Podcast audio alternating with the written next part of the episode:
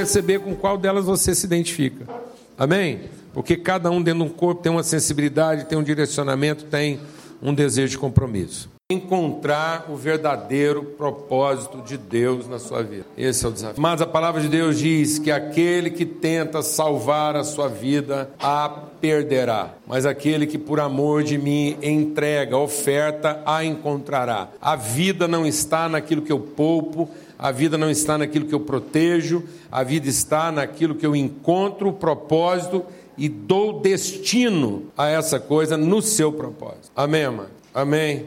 Quem já viu leite com mais de 50 anos de idade? Leite, mais de 50 anos de idade. Quem já viu? Quem já viu pão com mais de 50 anos de idade? Não, é a única resposta certa. Está aqui, ó. Aqui está leite, pão, tomate, com mais de 50 anos de idade. Sabe por quê? Que alguém me deu e eu comi. E virou o que eu sou hoje. Você está entendendo, irmão? O pão guardado é o pão perdido. O pão salvo é o pão comido. Alguém está entendendo o que eu estou falando? Não? O pão que está guardado pode estar perdido, mas o pão que já foi compartilhado e comido já está salvo. Então só é salvo aquilo que encontra e cumpre o seu propósito, e não aquilo que é protegido. Amém?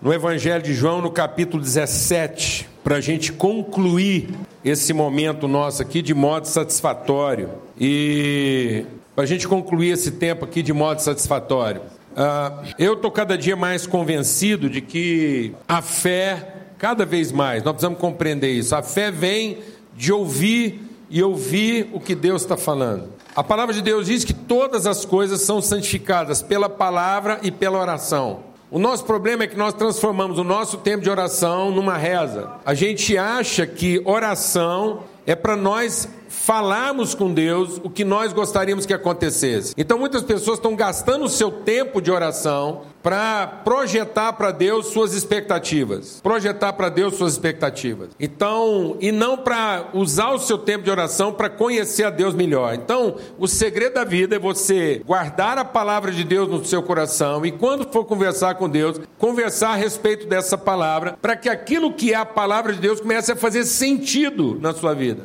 Então, oração é para produzir uma harmonia. A oração é um tempo de harmonização. A oração é mais ou menos como se fosse o tempo de de ensaio. Então Deus está ensinando para a gente uma melodia, eu sento lá com ele, a gente vai tocando junto, até a gente tocar aquilo dentro da mesma harmonia. Então aí vai estar tá tocando Deus e nós juntos de maneira o quê? Harmônica, porque nós gastamos um tempo ensaiando com Deus, repetindo. E o tempo de ensaio o que, que é? É um tempo de repetição, é uma prática repetitiva para que aquilo realmente você incorpore, para que aquilo faça parte da sua vida. Então, oração é para isso. Oração não é para dar ritmo em Deus. Oração é para a gente entrar no ritmo de Deus. Oração não é para que Deus se harmonize com o meu drama. Oração é para que eu me harmonize com Deus no meu drama. Amém? Para que eu, eu seja esse instrumento através do qual a melodia de Deus vai poder ser ouvida. Glória a Deus, amado. Então, cada um de nós aqui é a possibilidade, deixa Deus falar no seu coração. Cada um de nós aqui é a possibilidade da, da melodia de Deus ser ouvida. Amém? Deus diz: vocês são a minha boca, vocês são a minha voz. Vocês são o que eu quero dizer. Mas como é que eu vou ter fé se eu não ouço o que Deus quer dizer? Se eu gasto o tempo todo dizendo para Ele. Então aqui Jesus está orando e ele diz assim: é, tendo dito essas coisas, Jesus levantou os olhos ao céu e disse: Pai é chegada a hora. Glorifica o teu filho para que o teu filho glorifique a ti. E o que, que Jesus está falando de glorificar? Ele está falando de um, de um espetáculo onde ele vai ser venerado, onde ele vai ser. Não, Jesus está falando que ele está dizendo: Pai, está chegando uma hora muito difícil em que tudo nesse mundo, tudo nesse mundo vai conspirar contra a manifestação da tua vontade através da minha vida. E eu só te peço uma coisa: que o Senhor me glorifique. O que, que ele está chamando de glória? Que eu te represente. Lembra que a gente compartilhou aqui antes? Que eu não dê testemunho do teu poder, mas que eu manifeste o teu caráter. Que na hora H eu não seja uma mentira a respeito de ti. Que as pessoas possam te conhecer através de mim. Me glorifica.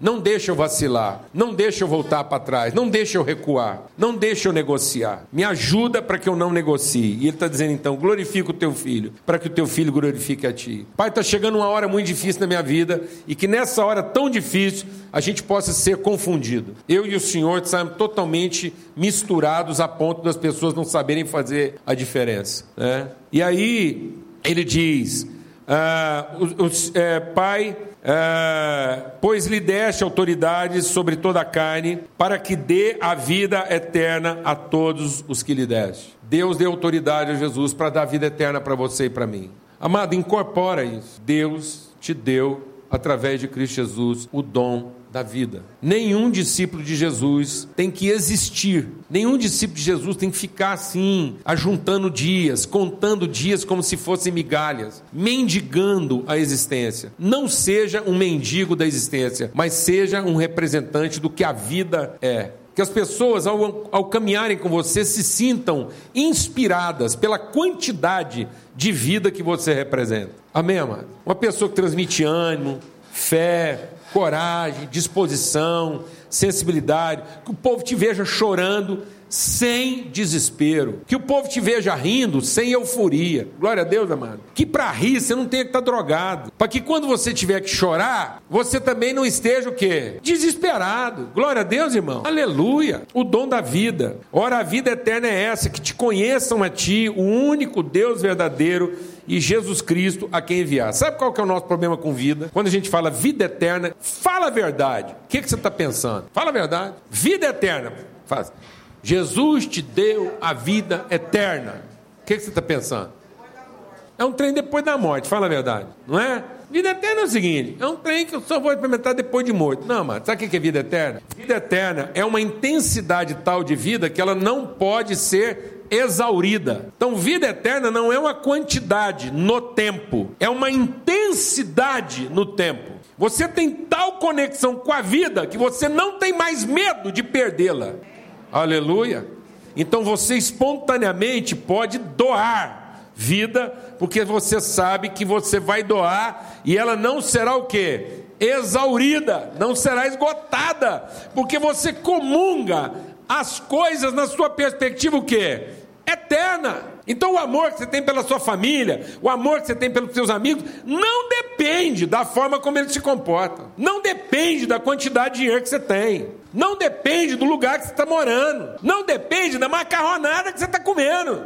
Desencana. Desencana, meu irmão. Você vai pagar refeições caras para sua família. Isso não vai fazer com que eles saibam que a vida é. Você vai morrer mudando de casa em casa. Isso não quer dizer que a sua família vai saber o que a vida é. Você vai achar que férias está num outro lugar. Tem gente que só consegue tirar férias se mudar de lugar. Fica perturbado porque ele está sempre projetando a felicidade para outro lugar. Não é isso, amado. A vida, sabe onde a vida está? Onde você estiver. Porque se a vida não estiver dentro de mim, fora que ela não está. Se a vida não estiver em mim, fora é que ela não está. Entendeu, irmão? A vida está no conhecimento e não na circunstância. A vida está na transformação no entendimento, na forma como você foi iluminado de conhecimento. E ele está dizendo: então a vida eterna é essa, que te conheçam. Eu te glorifiquei na terra, concluindo a obra que me deste a fazer. Então o que é a glória, mano? Sabe o que é a glória? É terminar, é concluir o propósito. Sabe o que é glória? É quando você chegar no último dia da sua vida, você poder dizer o seguinte: acabou, vou voltar para casa. E não ficar ali, o trem cabane, você garradinho, dá mais um prazo, dá mais um prazo, mais um prazinho, prazinho para quê? Pra você ser infeliz mais 15 dias? Você dá um pau mais 15 dias? Reclamar de uma injeção, de uma comida fria? É que é isso que acontece. O cara tá lá morrendo, morrendo. O cara tá morrendo, detesta comida de hospital. Aí, pronto, tá vendo? Não tem cura, mano. Não tem conserto. Uma pessoa dessa não tem conserto se ele não arrepender. Como é que um cara está no hospital e ele detesta comida de hospital? O que, que é a doença dessa pessoa? O que, que é a doença dessa pessoa, irmão? O que, que levou ela para o hospital? É isso que levou ela para o hospital. Entendeu? Porque ela não gostava de uma comidinha aqui, não gostava de outra comidinha ali, não gostava de outra comidinha aqui, pá, pá, pá. Então não gostava, ela parou naquele lugar agora, está entubado. Benzinho, eu não estou nervoso, estou só empolgado. né, cara? Ela tem receio, pode ser hoje. Mas eu acho que não vai ser, não. Tô achando. Então, concluindo aqui, ele diz assim: Eu te glorifiquei na terra. Como? Como você vai experimentar a glória de Deus? Como você vai experimentar a glória de Deus? Sabe como você vai sendo completo? Sabe qual é a obra de Deus? É que você termine a sua vida completo. Uma pessoa em quem não falta coisa alguma. Deus olhar para você e falar assim: concluí. Meu filho está completo. Ele não projeta mais expectativas, ele não transfere carências, ele não tem demandas, ele não cobra de ninguém. Glória a Deus, irmão. Posso ouvir um amém, irmão? Você não cobra mais de ninguém, não é aquela coisa mal resolvida, estranha, esquisita, insatisfeita. Que conversa. Não, está completo. É Jesus lá, no momento mais difícil da vida dele, ele não está responsabilizando ninguém, não está pondo a culpa no Judas, não está pondo a culpa no Pedro, na Maria. Essa mulher não devia ter me parido, esse José não devia ter me adotado, essa bagunça danada. O senhor, tipo, o que, que o senhor me mandou para cá? Eu sou o seu filho, o senhor me manda para um mundo confuso desse? Não tinha um planetinha melhor para mandar, não? Um negócio mais bem arrumado? Por que, que o senhor não me mandou para um pet shop? Pelo amor de Deus! Pelo amor de Deus, por que, que o senhor não me mandou tomar conta de uma fazenda no Araguá, na beira de um rio que dá muito peixe? Não, fala a verdade, velho. Se ele era o dono de tudo, por que, que não pôs ele num lugarzinho melhor? Agora não, manda lá no olho do furacão, um povo teimoso, nervoso, religioso, um povo barbudo, que só fica fazendo umas rezas, e ainda dominado, um povo ressentido e escravizado. Aquele povo já era nervoso, agora ele está escravo, pensa, o nervoso desse povo. E aí vai Deus lá visitar eles, faz, não tem nada a ver com Deus, um Deus fraco desse, que não manda um fogo logo, não, não queima todo mundo, não resolve nosso problema. Então, completei a tua obra. E eu, o Senhor me glorificou com aquela glória que eu tinha contigo antes que o mundo existisse. Conheci a tua vontade, a vontade do Senhor para minha vida anterior à criação. Põe isso na sua cabeça, irmão. Você consegue meditar sobre isso? Meditar várias vezes e dizer assim: a vontade de Deus para minha vida é antes da criação. Então Deus criou para que a minha vida fizesse sentido na criação e não para que a criação fizesse sentido para mim. Quem dá sentido a toda a criação somos nós. E sabe o que, que o homem está fazendo? Ele está tentando encontrar sentido na criação. Tudo que foi criado aqui, sabe, tudo aqui foi para que você cumprisse o seu propósito. Foi para que não faltasse na nossa vida condições para manifestar a glória de Deus. E ele diz: Manifestei o teu nome aos homens que me deste do mundo eram teus e os deste a mim, e eles guardaram a tua palavra. Agora sabem que tudo o que me deste provém de ti. Eu lhes dei a palavra que me deste, e eles a receberam. Verdadeiramente conheceram que saí de ti e creram que me enviaste. Eu rogo por eles, não rogo pelo mundo, mas por aqueles que me deste, pois são teus. Tudo o que tenho é teu, tudo o que tens é meu e neles sou glorificado. Já não permanecerei mais no mundo por muito tempo, mas eles estão no mundo e eu vou para junto de ti. Pai Santo, guarda-os em teu nome, o nome que me deste, para que sejam um, assim como nós, estando com eles no mundo, guardei, guardei-os no nome que me deste nenhum deles se perdeu, senão o filho da perdição, para que se cumprisse a Escritura. Agora vou para junto de ti, isso digo enquanto estou no mundo, para que tenham em si a medida completa da minha alegria. Sabe o que Jesus está pedindo para você na sua oração dele? Ele está pedindo que a medida da alegria dele esteja completa na sua vida. Sabe o que é eu viver uma medida completa da alegria de Cristo na minha vida? É isso que ele está pedindo. Mano. Às vezes a gente fica tempo, tempo, tempo falando para Deus, pedindo, pedindo, quieta quieta, pelo amor de Deus, e começa a prestar atenção na oração que Jesus fez por nós. Antes a gente está orando para Deus, antes a gente está ansioso pedindo coisas para Deus. Vamos lembrar que Jesus orou por nós. Eu estava compartilhando com um grupo de amigos ontem, casais, com quem a gente tem relacionamento. E eu estava falando para ele: sabe o que, que me mantém cheio de esperança, cheio de disposição? Sabe o que, que faz com que eu não retroceda?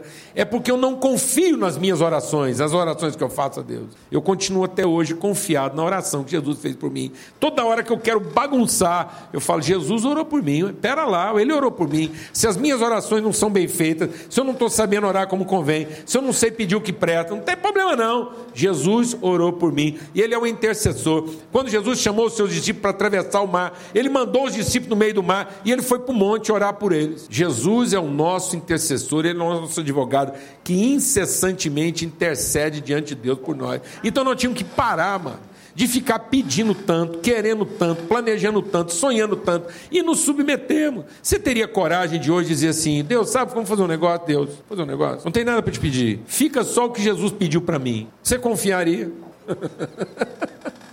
Você confiaria, porque olha o que pediu aqui, ó, veja aquilo que ele pediu. Ele diz assim: Estando eu com eles no mundo, guardei no nome que me deste, nenhum deles se perdeu, a não ser o filho da perdição. Agora vou para junto de ti, isso digo enquanto estou com eles, para que tenham essa medida completa de alegria. Deles a tua palavra, e o mundo os odiou, pois não são do mundo, assim como eu não sou do mundo. Não peço que os tires do mundo, mas que os guardes do mal. Sabe o que Jesus pediu para mim e para você? Ele não pediu que Deus nos poupasse, ele só pediu que Deus nos guardasse. Amém? Deus não pediu que Jesus não pediu para Deus safar você e nem me safar. Ele só pediu que o mal não tomasse conta de mim. Então, sabe qual é a minha confiança em Deus? Que eu não vou ser poupado. Ele não vai me poupar dos problemas, mas Ele vai me guardar do mal. Ele não vai me tirar das latadas. Que a hora que Ele tiver que me tirar, vai ser de uma vez. Glória a Deus, né, mano? É hora de voltar para casa. Amém? Se você não quiser enfrentar dificuldade, luta, tribulação nessa vida, então é sinal que você já está pertinho de voltar para casa. Glória a Deus, amado. Nome de Jesus. Hum. Então ele disse assim: é, mas que os livres do mal, eles não são do mundo, como eu do mundo mundo não sou, santificas na verdade, a tua palavra é a verdade. Assim como tu me enviastes ao mundo, também eu estou enviando eles ao mundo. Por eles me santifico a mim mesmo, para que também sejam santificados na verdade. Eu não rogo somente por eles, mas por todos aqueles que pela palavra hão de crer em mim. E aí ele está orando para que nós sejamos o que? Enviados. Então isso quer dizer que cada um aqui está em missão. Então eu não tenho um plano pessoal para realizar, eu tenho uma missão para cumprir. Deus não vai te ajudar no seu plano, Deus só vai te ajudar na sua missão. E o seu plano só tem chance de vingar se ele estiver de acordo com o quê? Com a sua missão. Porque se o seu plano compete com a sua missão, o que, que você acha que Deus vai tirar da sua vida? Ele vai te poupar da sua missão ou vai te libertar do seu plano? Amém, amado? Então tem certas coisas que tem gente pedindo aí para Deus achando que é o capeta que está fazendo e não é o capeta, é Deus mesmo. E Deus está metendo a faca em tudo aquilo que não condiz com o seu plano. Um plano que foi traçado antes da criação, para que a sua alegria fosse completa, para que quando você terminasse a sua vida você pudesse dizer o que? Alcancei o meu destino, glorifiquei o teu nome, realizei o meu propósito. E quem orou para que isso acontecesse? Jesus orou para que isso acontecesse. E se você quer ter certeza de uma coisa que Jesus está pedindo por você, Ele está constantemente pedindo diante de Deus por você. Jesus está lá todo dia, Pai, eu os enviei para o mundo, o mundo vai ser sempre contra eles, não tem jeito de pedir que o mundo seja a favor dele, porque não foi a favor de mim. O mundo jaz no maligno, o mundo só pensa maldade, o mundo está mergulhado em egoísmo. Então a palavra de Deus diz: quem quiser ser amigo desse mundo, será inimigo de Deus. Quem quiser ser amigo deste mundo, será inimigo de Deus, porque nós não estamos aqui para fazer a vontade do mundo e para viver uma relação agradável com o mundo, mas nós estamos exatamente aqui para cumprir uma missão. E uma missão que nos coloca totalmente contrários ao que? A forma do mundo pensar. E às vezes você está rezando, rezando, rezando, rezando, para ver se o mundo vai concordar com você. Não vai, não vai. Amém? Porque a nossa missão vai de encontro, vai contra aquilo que o mundo quer, naturalmente pensa. Então não vai folgar. Posso ouvir um amém, mano? A corda não vai bambear. Amém? Porque se começar a bambear, só tem uma. aconteceu alguma coisa. Se a corda começar a bambear, foi você que se corrompeu. Eu fico totalmente desconfiado. Eu, na minha vida, vou te dar uma receita. Toda vez que o trem começa a ficar mais fácil, eu desconfio. O trem vai ficando assim muito fácil, eu falo assim: eu devo estar fazendo alguma coisa muito errada. Entendeu, irmão? Entendeu? Você entendeu ou não? Você entendeu ou não? O que a palavra de Deus diz, ele está te mandando para o mundo que não te entende. Então, às vezes, eu não fico surpreso. Eu não fico surpreso quando alguém não me entende. É? É. Sabe qual que é a minha surpresa? Eu falo, rapaz, aquela pessoa me entendeu tão rápido. Estou chocado. Estou surpreso, amém? Porque Jesus diz o que? Eu estou mandando você para um mundo rebelde, estou mandando para você para um mundo que avesso, contrário. Então você está em missão. Você quer viver uma vida de alegria completa? Encontre rapidamente o seu propósito. Faça com que a sua vida esteja alinhada. Comece a orar e dizer: Deus, sabe o que, que eu quero? Eu quero que a oração de Jesus se cumpra na minha vida. É isso que eu quero. Eu quero o que ele pediu para mim. Eu quero uma alegria completa. Eu quero conhecer aquilo que é a vontade do Senhor estabelecida antes do mundo ter sido criado. Sou teu filho. Quero viver de forma harmônica. Quero ser guiado pelo Espírito Santo. Quero ser capaz de ouvir a sua voz. Tem gente que diz assim: ah, eu não consigo ouvir a voz de Deus. Treina, treina. O cara chega e fala, ah, mas não consigo, eu oro e Deus não fala comigo, treina. É porque falta treino. Amém? Sabe por que você não está conseguindo escutar? Porque você não para. Você acha que Deus tem que falar em cinco minutos? Chega lá, Deus, estou apavorado, fala comigo, fala comigo. Treina, vai ler, vai ler. Amém? Vai ler. Amém, mano? Vai ler as cartas de Deus para você. Glória a Deus. Ah, Deus escreveu para mim. O que, que Deus escreveu para mim? Aí você vai lendo até você conhecer Deus. A hora que você começa a conhecer a Deus nas cartas que ele escreveu para você, você vai entendendo como é que ele pensa, como é que ele faz, qual o padrão de comportamento de Deus, qual é a linha de pensamento dele. Aí seu entendimento vai sendo transformado. Daqui a pouco, quando você vai conversar com ele, a sua coração está tão cheio da palavra de Deus que o Espírito Santo tem elementos para falar com você. Guardei no meu coração a tua palavra para não pecar contra ti. O cara não medita na palavra de Deus, não. Ele vai lá, recorta um versículozinho, fora de contexto, faz um quadrado em cima daquele versículo e fala: Deus, eu vim aqui receber essa conta aqui. Isso é uma promessa, ranquei de uma caixinha, tá lá que é uma caixinha só de promessa. Então vem cá. O Senhor falou que eu ter uma família, crer no Senhor Jesus será salvo, tu e a tua casa. Salvo como, meu irmão? Como é que minha casa vai ser totalmente salva? Ele prometeu mesmo, crê no Senhor Jesus. Crê no quê? No que ele te falou, te falou, te falou, te falou, te falou. Até você olhar para sua família, todo mundo está se comportando totalmente contra a sua possibilidade de crer, mas você continua firme naquilo que Deus te falou e não no que a sua família está te apresentando. E você não pauta suas decisões pelo comportamento da sua família. Você pauta suas decisões por aquilo que Deus te falou. Aí essa família toda vai ser salva. Porque nem que seja tropeçando no seu cadáver, eles vão saber onde é que é o caminho de Deus. Entendeu, amado? Agora o cara quer transferir essa fatura para Deus. Alguém está entendendo o que eu estou falando, não, amado? Amém? Em nome de Jesus. Crê mesmo. Crê, vai lá, vive, ensina, fala de novo, não desanima, não desiste, permanece. Mas a primeira coisa que o cara faz é ficar nervoso. Nervoso com a mulher, nervoso com os meninos, nervoso com os amigos.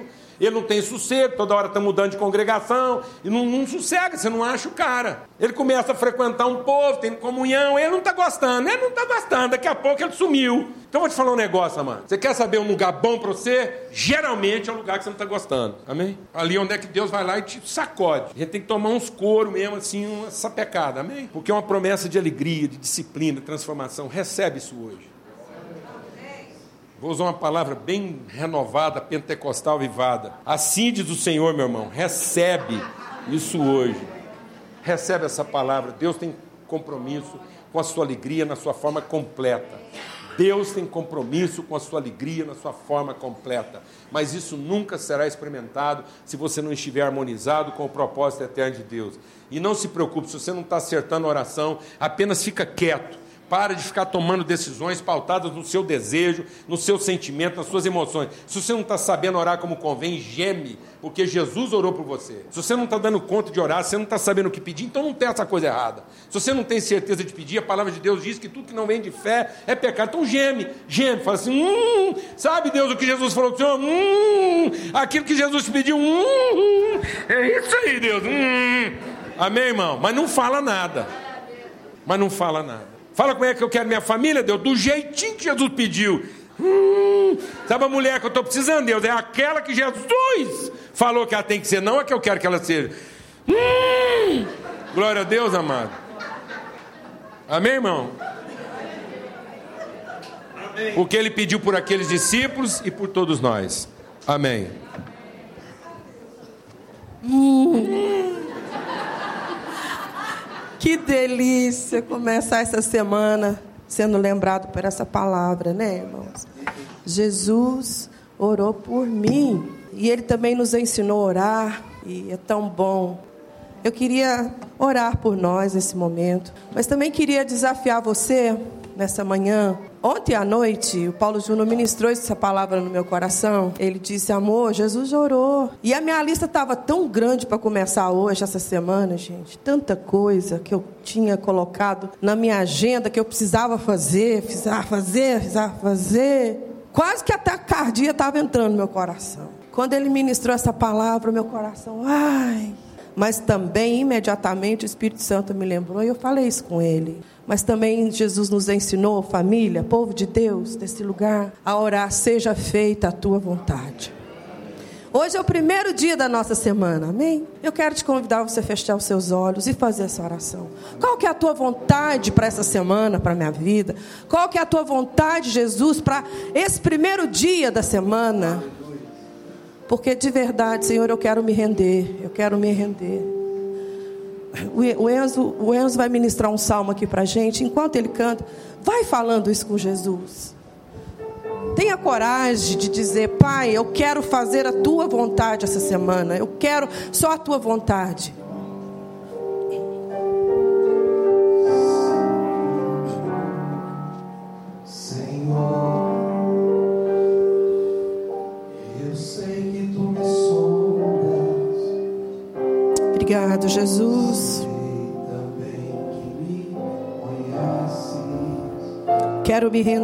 Senhor.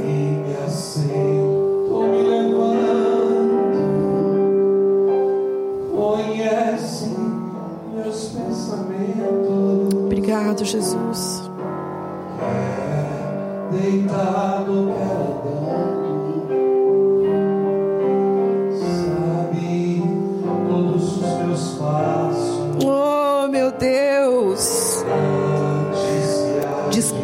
o nosso coração. Oh Deus.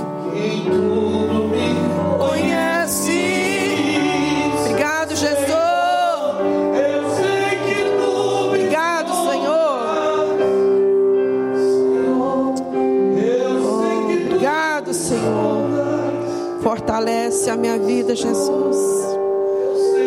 Oh, Jesus.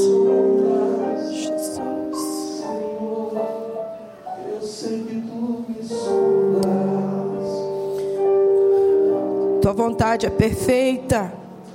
Pai, tu me cercaste de volta. É verdade, Jesus. Tuas mãos em mim repousam. Cheia.